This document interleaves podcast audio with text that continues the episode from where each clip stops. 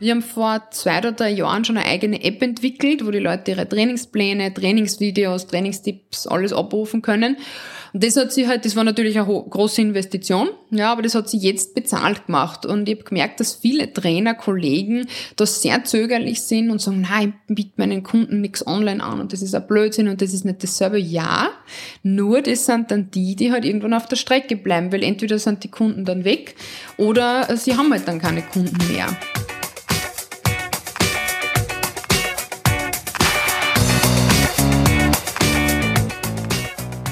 Am Sportplatz.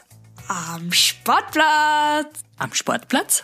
Am Sportplatz. Am Sportplatz. Ein Podcast, der etwas bewegen will.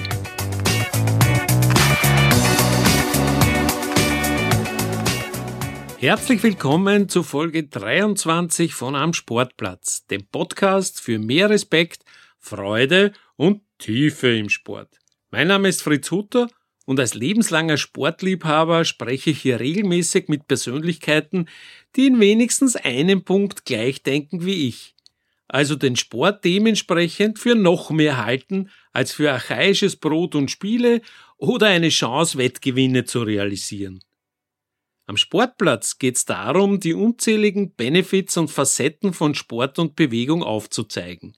Und weil diese natürlich auch in die Mikroökonomie hineinwirken, habe ich eine Miniserie gestartet, die sich Menschen widmet, welche ihre Sportleidenschaft auch unternehmerisch ausleben. Dabei stemmen sie sich mit viel Kraft, Ausdauer und Gewandtheit gegen die pandemiebedingte Krise und behalten dabei trotzdem das große Ganze im Auge. In Teil 2 von Sportbiss und Corona erklärt uns eine mehrfache Leichtathletik-Staatsmeisterin aus Oberösterreich, wie sie als studierte Sportwissenschaftlerin und Inhaberin eines Trainings- und Ausbildungszentrums in Wien ihrer Kundschaft trotz Covid Beine und noch mehr macht. Und zwar auf digitalem Weg genauso erfolgreich wie auf analogem. In der kommenden halben Stunde sagt sie, warum sie persönlich sich wegen des Virus gar nicht groß umstellen musste, woran viele Branchenkollegen derzeit scheitern und welche dramatischen Folgen die Sportbeschränkungen von heute in Zukunft für uns alle haben könnten.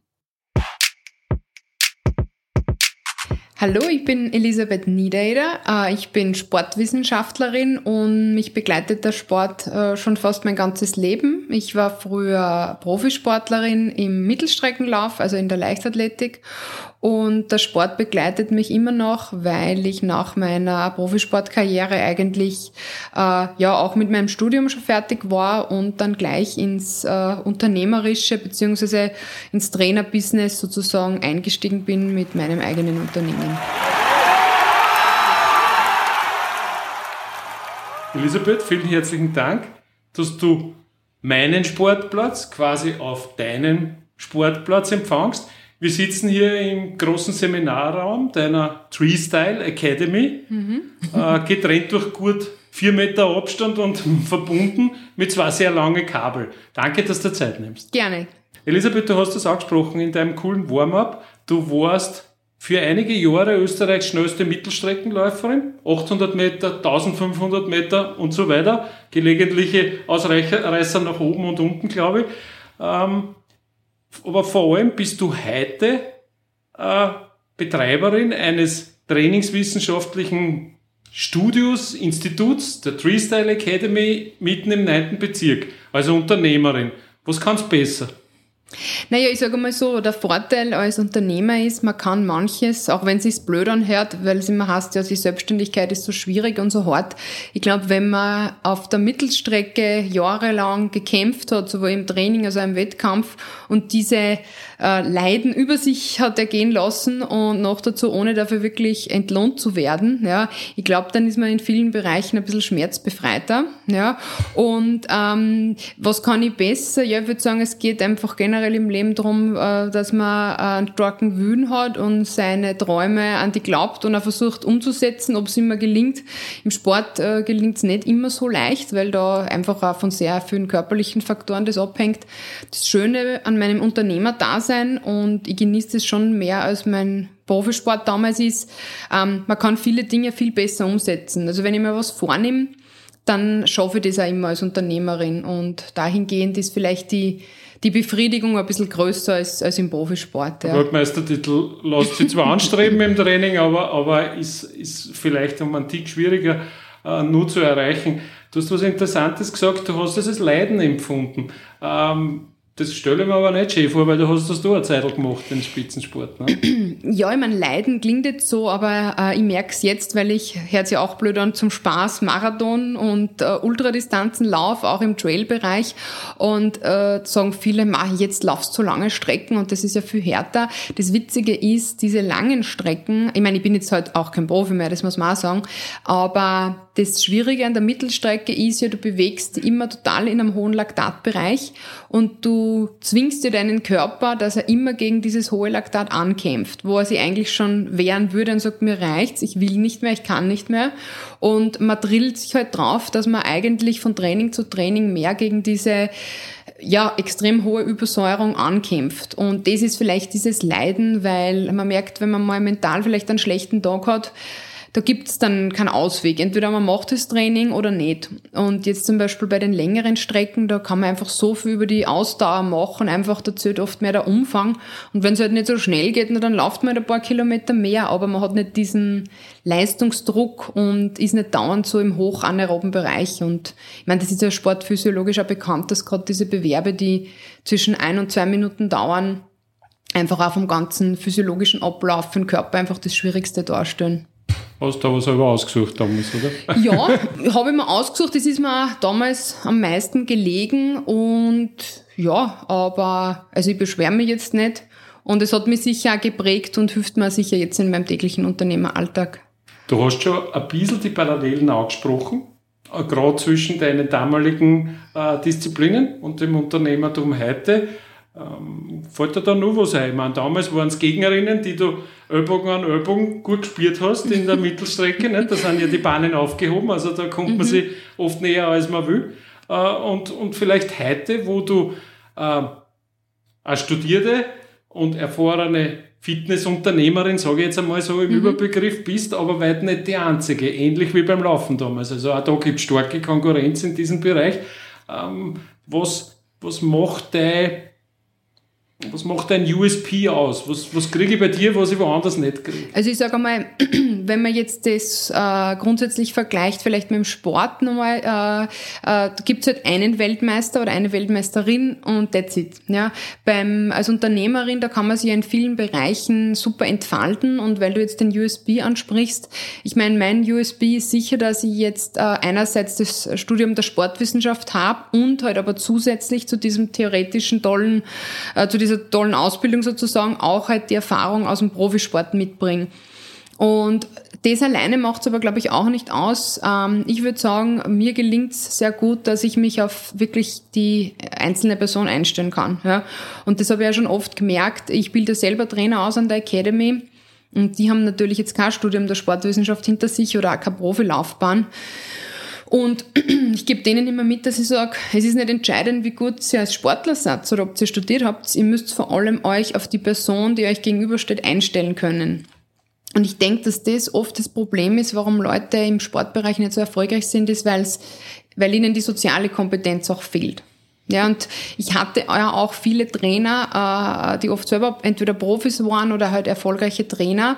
Und wenn es da aber zwischenmenschlich nicht passt, dann ist es eigentlich gar nicht so entscheidend, wie gut die sind oder wie bekannt die sind, sondern dann passt es einfach so nicht. Und, und ich denke, die Mischung macht es dann aus. Ja, also die Mischung aus theoretischem, praktischen Wissen, Erfahrung natürlich, ja, und eben, wie gesagt, auf das, auf den Kunden, auf den Athleten halt eingehen können, ja. Man, wenn man ein bisschen deine Kanäle verfolgt und auch, wir kennen einander seit, seit langer Zeit eigentlich durch unsere beide Gemeinsamkeiten in der beruflichen Vergangenheit, du als Sportlerin und ich als Journalist. Ähm, jetzt weiß ich, dass da mehr passiert als Lauftraining draußen. Da ist ja überhaupt kein Problem. Aber herinnen in deiner Academy Naja, also einerseits habe ich sofort zu Beginn äh, des ersten Lockdowns alle meine Kurse auf Online-Trainings umgestellt, ja, also vor allem die Krafttrainingskurse. Und da muss ich auch ein Lob an meine Kunden aussprechen. Das hat eigentlich nahtlos, es also war ein nahtloser Übergang. Die haben das sofort angenommen. Ja, und witzigerweise habe ich den Kurs dann sogar erweitern müssen. Also ich habe den früher zweimal pro Woche angeboten, jetzt biete ich ihn dreimal an. Und der ist eigentlich sehr gut gebucht, also besser als ich mir es erwartet habe. Und da spüre ich ich eigentlich gar keinen Unterschied zu vorher.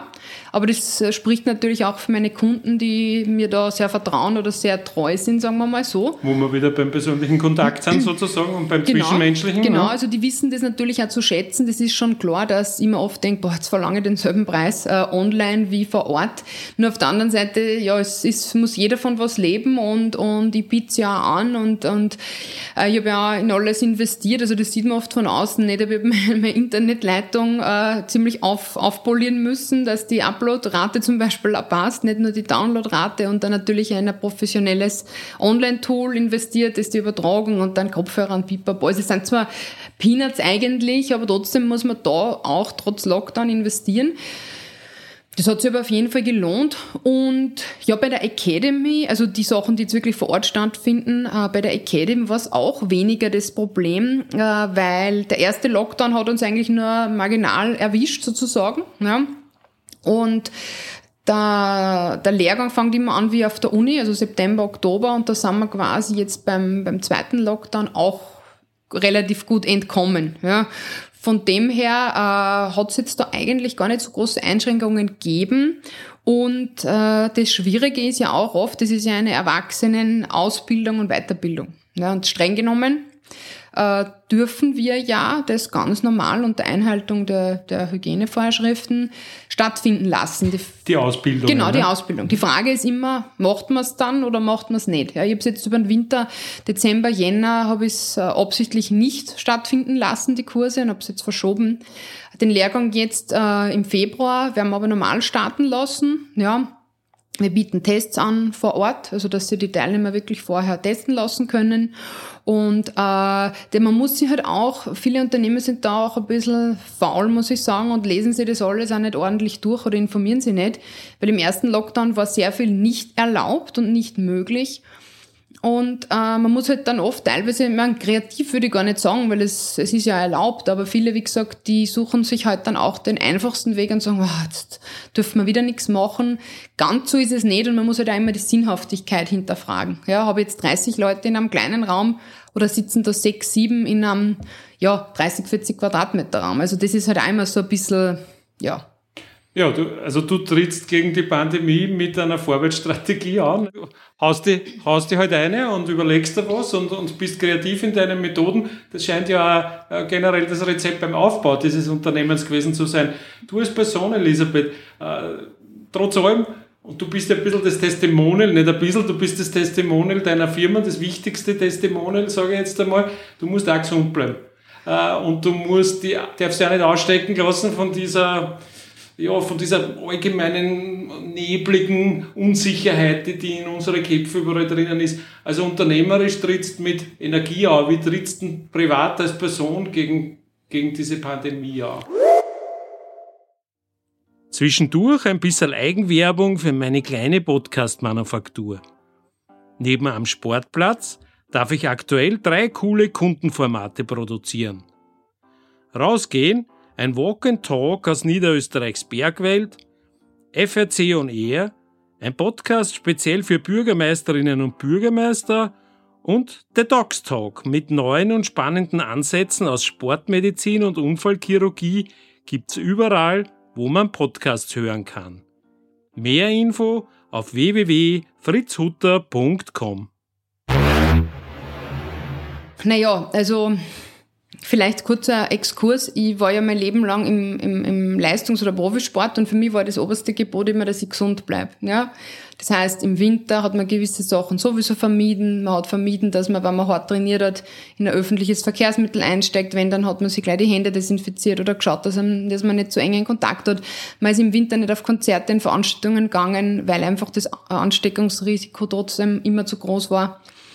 Und für mich ist es jetzt nur ein bisschen interessant, wie das auf einmal so für die Leute oberste Priorität hat äh, und fast ein bisschen übertrieben äh, dargestellt wird, weil für mich war das immer schon klar, es gibt Phasen, wo man leichter krank wird und es gibt Phasen, wo es weniger Risiko ist. Ja? Und wie gesagt, für mich ist auch jetzt im Job, ich darf, bin auch nie krank, ja, aber es wäre halt nicht gut, wenn ich krank werde. Nur, ich glaube, das fängt wie bei allen Erkrankungen halt auch in meinem Kopf an wenn ich mich da zu viel reinsteigere, warum jetzt auch immer, ja, also allgemein gesagt, und immer Angst habe, entweder krank zu werden oder einfach psychische Belastungen habe, Stress habe, dann ist das Immunsystem halt einfach nicht so stark, wie es sein könnte.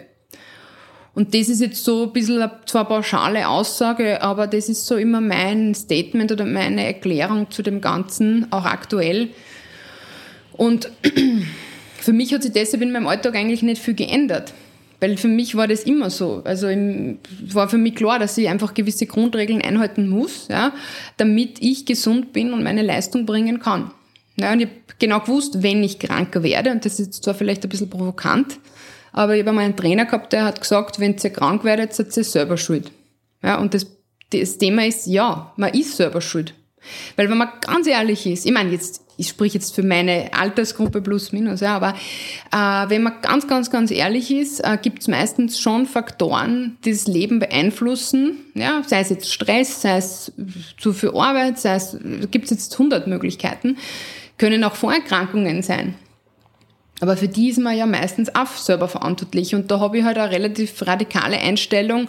Ich sage zwar nicht, das ist jetzt wer selber schuld, der an Corona erkrankt ist, auf keinen Fall. Aber so allgemein über Krankheiten und über das Immunsystem, ähm, finde ich, gibt es Basics, die anscheinend bis dato vielen Leuten nicht bekannt waren. So wie Hände waschen oder Hände desinfizieren. Das ist ja wie, wenn man das noch nie gehört hätte.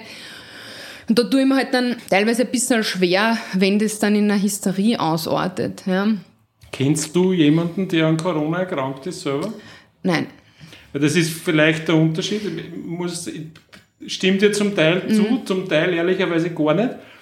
Äh, ich habe fünf Leute in meinem Bekanntenkreis, ich bin doch gescheit öder wie du, also Anfang, Mitte 50, alle topfit beieinander, alle todkrank. Ich verstehe, was du meinst. Ich glaube nur, die Krankheit ist ein bisschen anders, weil es so ansteckend ist. Ne? Natürlich, aber ich würde sagen, durch das Thema werden gehen manche Leute dann auch nicht zum Arzt oder in Behandlung, was eigentlich behandeln müssten. Also, wie gesagt, meine Einstellung ist da vielleicht, also ich, ich, ich verleugne das überhaupt nicht und ich nehme das schon ernst, ja, aber für mich persönlich ist es einfach, gibt es gewisse Grundregeln und wenn man die einhält, dann ist man gegen vieles immun, nicht gegen alles. Und wie du richtig sagst, es kann auch fitte Personen erwischen.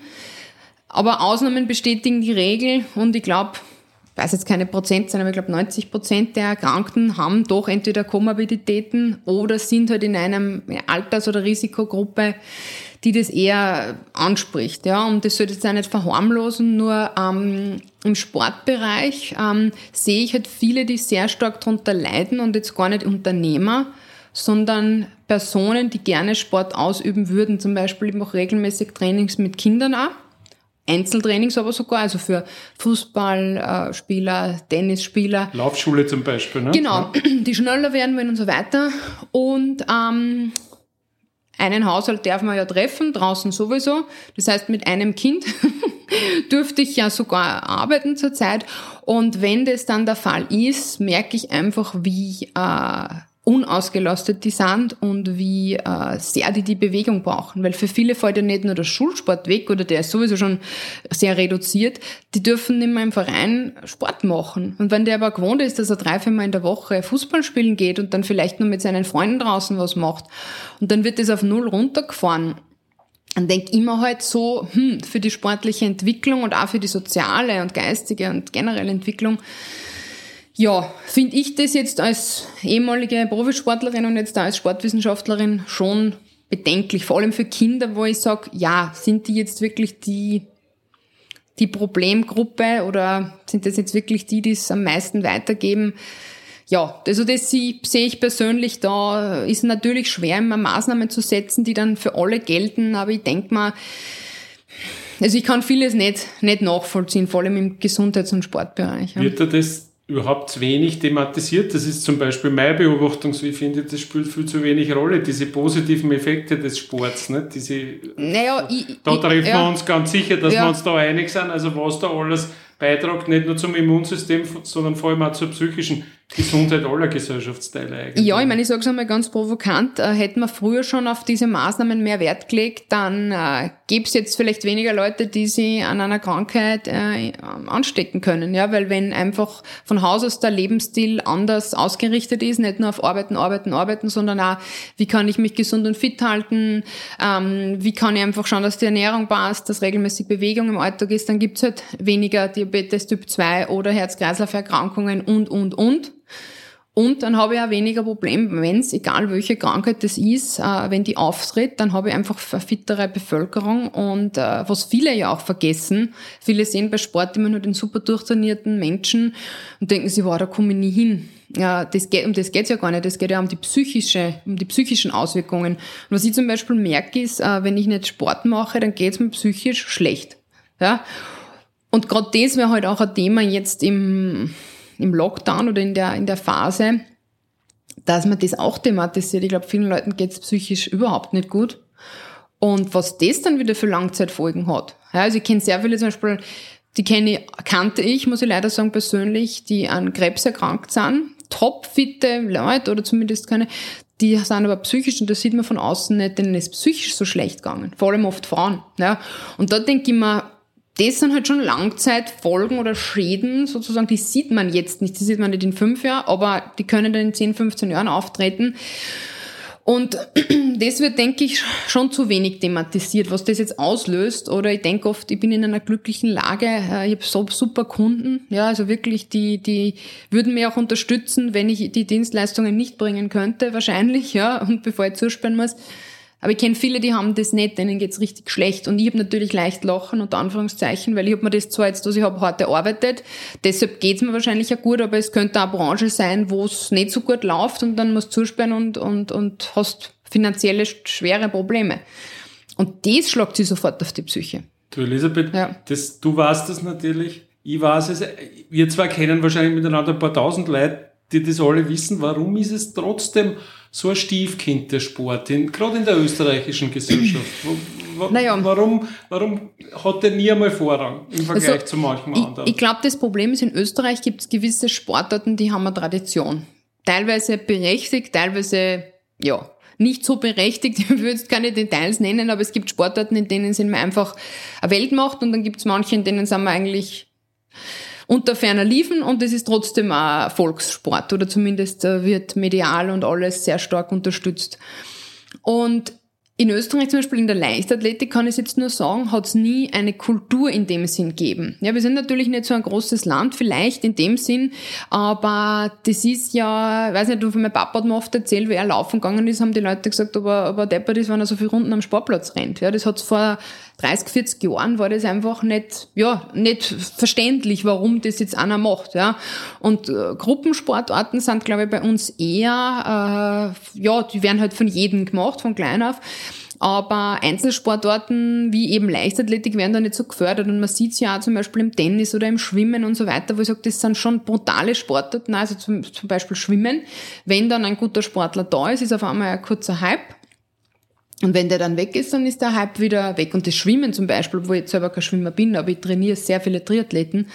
Und die Bäder zum Beispiel, also ja, diese Situation ist zum Beispiel für mich auch sehr schwer nachvollziehbar. Ja, dass zum Beispiel seit Monaten können die Kinder, die es eigentlich lernen müssten, aber auch die Erwachsenen, die zur Gesunderhaltung dann nicht schwimmen gehen. Also weiß es nicht und, und ich glaube aber gar nicht, dass das vielleicht jetzt nur in Österreich so ist, aber der Sport wird da sehr stiefmütterlich behandelt, weil, ähm, weil viele, glaube ich, nicht die Erfahrung gemacht haben, was das wirklich bringen kann oder dass es halt einfach bei uns andere Themen gibt, die vielleicht vordergründig wichtiger sind, ähm, vielleicht mehr Soziales oder ich weiß es gar nicht, was da jetzt politisch oder, oder so gesehen äh, hat einfach vielleicht nicht die Tradition und die, die, die Kultur, die man dazu bräuchte, aber Das ist, glaube ich, das Thema. Ja. Wenn ich da kurz einhaken darf, weil äh, es geht um die Kultur, es geht um das Erkennen einer Notwendigkeit. wir haben den Sport nicht notwendig gehabt, wir haben auch andere Sorgen gehabt, 80 Jahre lang sozusagen, zweimal Krieg, zweimal aufgebaut, von Scratch auf fünftreichstes Land der Welt oder so irgendwas. Es ist länger her als 30, 40 Jahre, da hast du einen jungen Papa, aber was der vor 40 Jahren habe ich schon zum Sporteln lang angefangen gehabt und da sind wir schon genug im Gras kennt überall. Aber aber das, das Erkennen dieser Notwendigkeiten, dieser Arbeitsbereiche, in denen du heute dein Geld verdienst, nämlich äh, Spitzensport, ja, soll sein. Ich brauche in manche Bereiche gar nicht. Äh, es ist ein soziologisches Thema. Der Fußball ist ein soziologisches Thema, der befriedigt und egal auf welchem Niveau das gespielt wird, du kannst, du kennst das wahrscheinlich von der Hand, die Lisa ist eine Oberösterreicherin, du kennst das von der Ham aus Oberreich, so wie ich aus dem Waldviertel kenne, aber es zweite Klasse äh, Nordwest-Waldviertel ist, ist dieselbe Emotion da wie bei einem Länderspiel.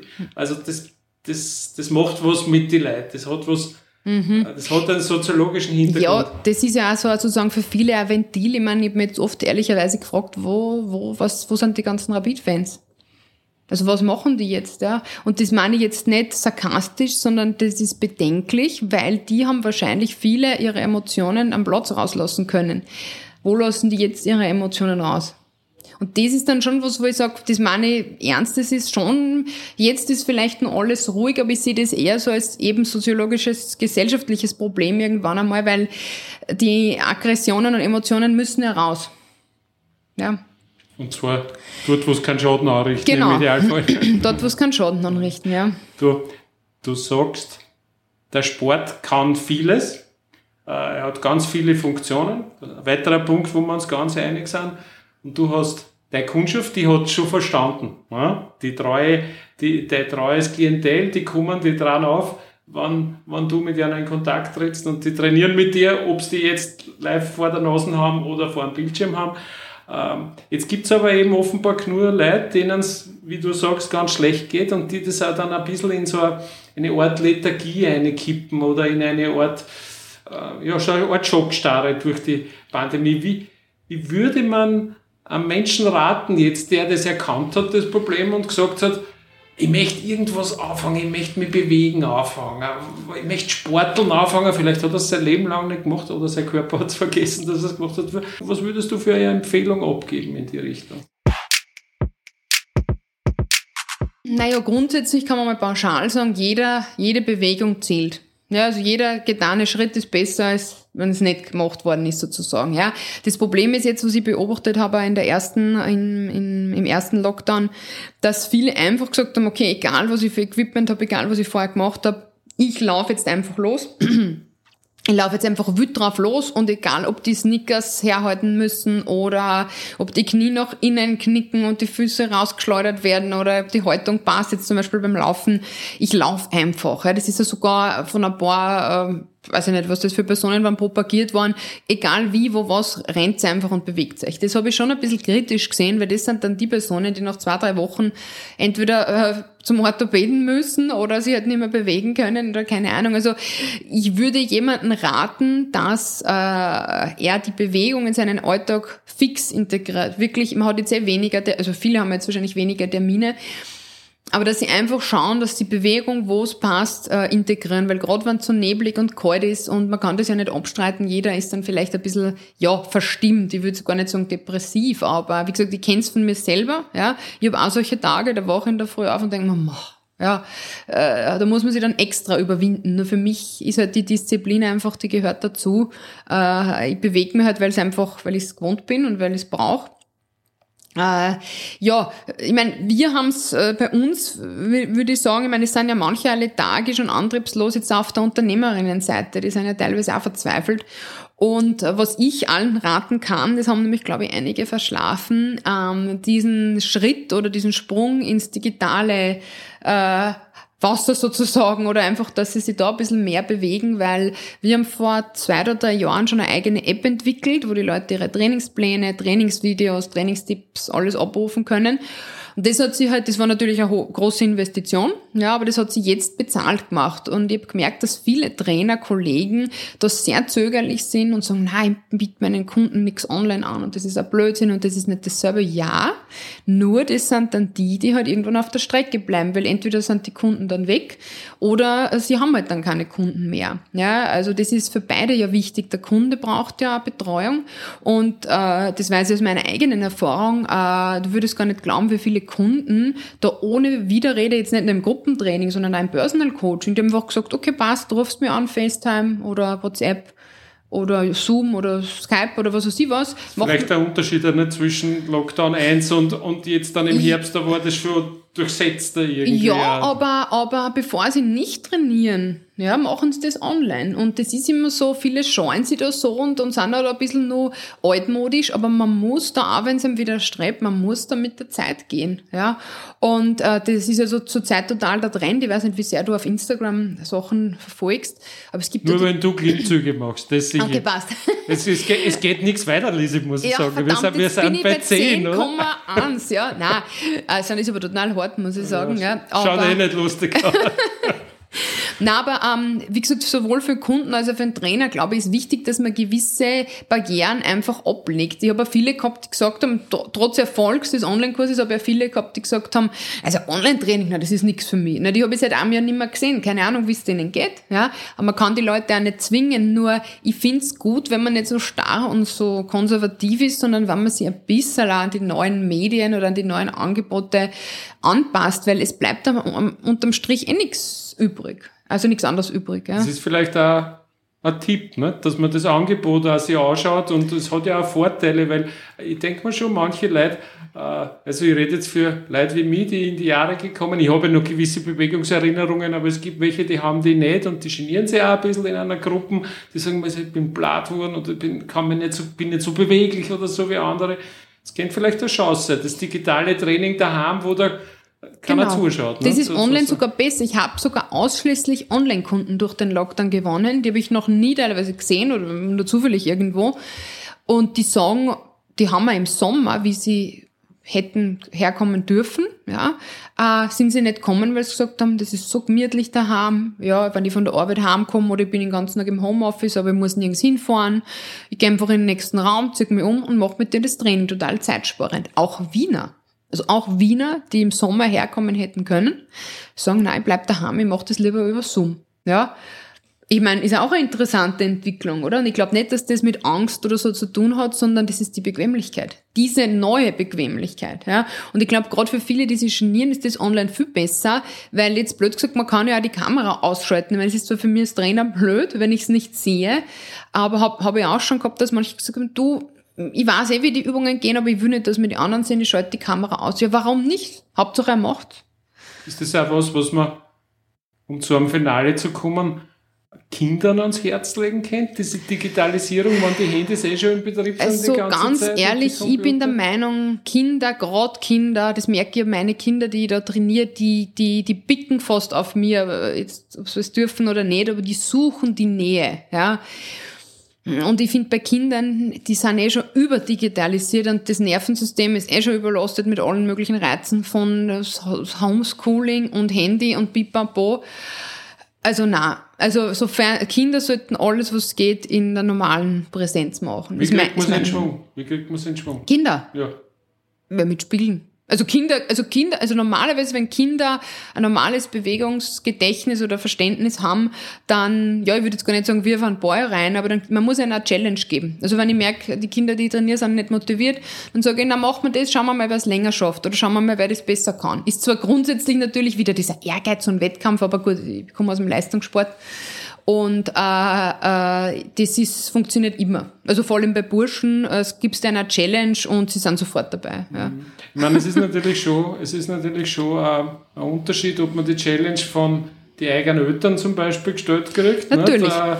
Ich habe eine sehr sportliche Tochter, die Gott sei Dank mir als ihren Trainer und Sportpartner akzeptiert, aber ich, das ist ein, habe ich ein Privileg, das haben nicht viele. Äh, schwieriger ist es, den, mit dem Papa die Challenge zu finden, als mit der Lise Nieder zu sagen, wer ist als erster die Stiegen beim Belvedere oben, nicht? Oder so irgendwas. Das, das, das, stimmt, aber das ist ja doch immer so, oder? Das ist ja oft in der Schule und bei so Themen so, oder man lässt sich von den Eltern oft nichts sagen. Es kommt ja aufs Alter drauf an. Aber ich glaube, das ist auch das Problem, warum viele Eltern überfordert sind, äh, weil einfach die Kinder, das ist einfach, das, ein Kind gehört einfach unter die Leute, klingt jetzt blöd, aber für ein Kind ist das einfach ganz wichtig. Und meine Mutter ist selber Direktorin in einer Volksschule, da kriege ich auch einiges mit. Und ähm, also das bei Kindern kann das auch ausarten, also in, das, in die falsche Richtung, ja, wenn die in manche Bereiche komplett ja, keine Kontakte mehr haben oder auch im Sport sich nicht austoben können. Und deshalb bin ich schon der Meinung, dass bei Kindern muss man da anderen, anderen Maßstab äh, ansetzen sozusagen. Ah, einen anderen ja. Corona-Maßstab jetzt. Ja, ja, ich meine, sowieso generell, der Schulsport und so, das brauche ich dir eh nicht erklären. Aber äh, Kinder, das darf man nicht vergessen, weil was ist mit denen in zwei, drei Jahren? Viele verpassen die, die wichtigste Phase ihres Lebens und das, was viele ja nicht wissen, ja, entwicklungspsychologisch und generell, man kann, das ist nicht, das ist nicht reversibel. Also deshalb wird ja in der Psychologie so viel von der Kindheit aufgearbeitet, egal was man jetzt davon hält. Aber was in der Kindheit falsch gemacht wird, das verfolgt die Leute bis ans Lebensende. Ich meine, das klingt jetzt so dramatisch, aber das sollten sich vielleicht schon manche Leute mal durch den Kopf gehen lassen. Ja, wäre so mein, mein Plädoyer oder ich weiß nicht, ob wir jetzt schon am Schluss sind. Nein, ja. also ich akzeptiere es Plädoyer, hat, hat Kraft und äh, da finden wir uns auch leicht wieder. Jetzt hoffe ich noch, Elisabeth, dass der Frosch in deinem Hals nicht zu einer Krankheit führt, dass du keine Urschen Nein, du, ganz ehrlich, ich habe das immer von meinem intensiven Laufen und weil ich auch sehr viel rede mit meinen Kunden, keine Sorge, ah, das ist ganz normal. Toll, toll, toll. Vielen herzlichen Dank, Elisabeth. Viel Erfolg bei allem, was du noch ausstellst. Danke dir auch. Danke.